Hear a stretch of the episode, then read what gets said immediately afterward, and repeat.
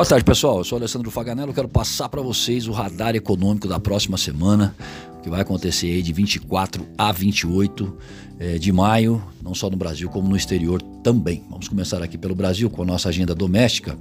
Temos na segunda-feira a terceira leitura do IPCS de maio. É, depois, o Boletim Focus, com as estimativas do mercado financeiro para uma série de indicadores importantes, e a balança comercial semanal. Na terça, o IPCS para capitais sai aí a terceira leitura e a sondagem do consumidor em maio. Como é que anda aí o sentimento, a capacidade e a disposição em gastar mais ou não. Temos também no mesmo dia o IPCA 15, que é considerado aí uma prévia da nossa inflação oficial. Na quarta-feira é a vez da sondagem da construção e o INCC de maio, né? A sondagem da construção monitora e antecipa as tendências para o setor. Também teremos as estatísticas do setor externo, trata-se do balanço de pagamentos brasileiro, a nossa contabilidade é, dos recursos que entram e saem em forma de importações, exportações, serviços e transferências comerciais aí com o exterior.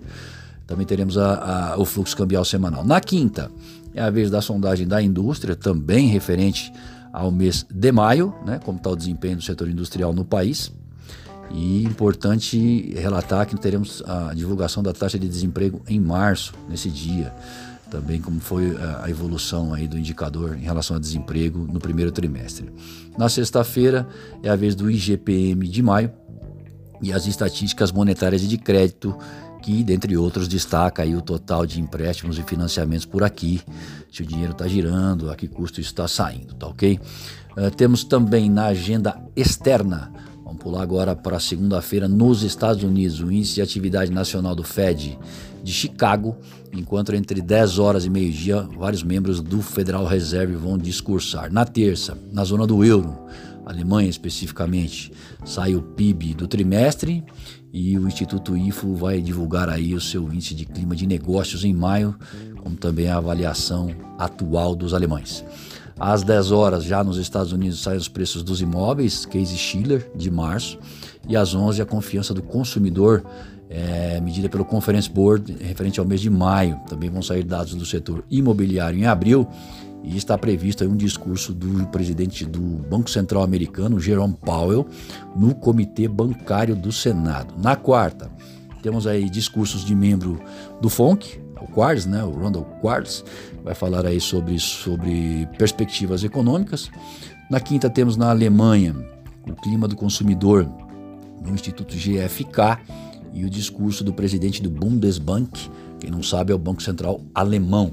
Às nove e meia da manhã vai ser a vez dos pedidos semanais de seguro-desemprego, os pedidos de bens duráveis também no mês de abril e é importante seguro, segunda leitura do PIB no primeiro trimestre americano. Já às onze alguns dados do setor imobiliário em abril vão sair. Para encerrar a semana, nós temos o PCE, as despesas de consumo pessoal dos americanos, seus gastos, importante indicador que sai na sexta-feira, isso às nove e meia da manhã. E entre 10h45 e 11 horas sai o PMI de Chicago em maio e a confiança do consumidor medida pela Universidade de Michigan. Bom, a semana que chega vai trazer uma agenda cheia de indicadores importantes.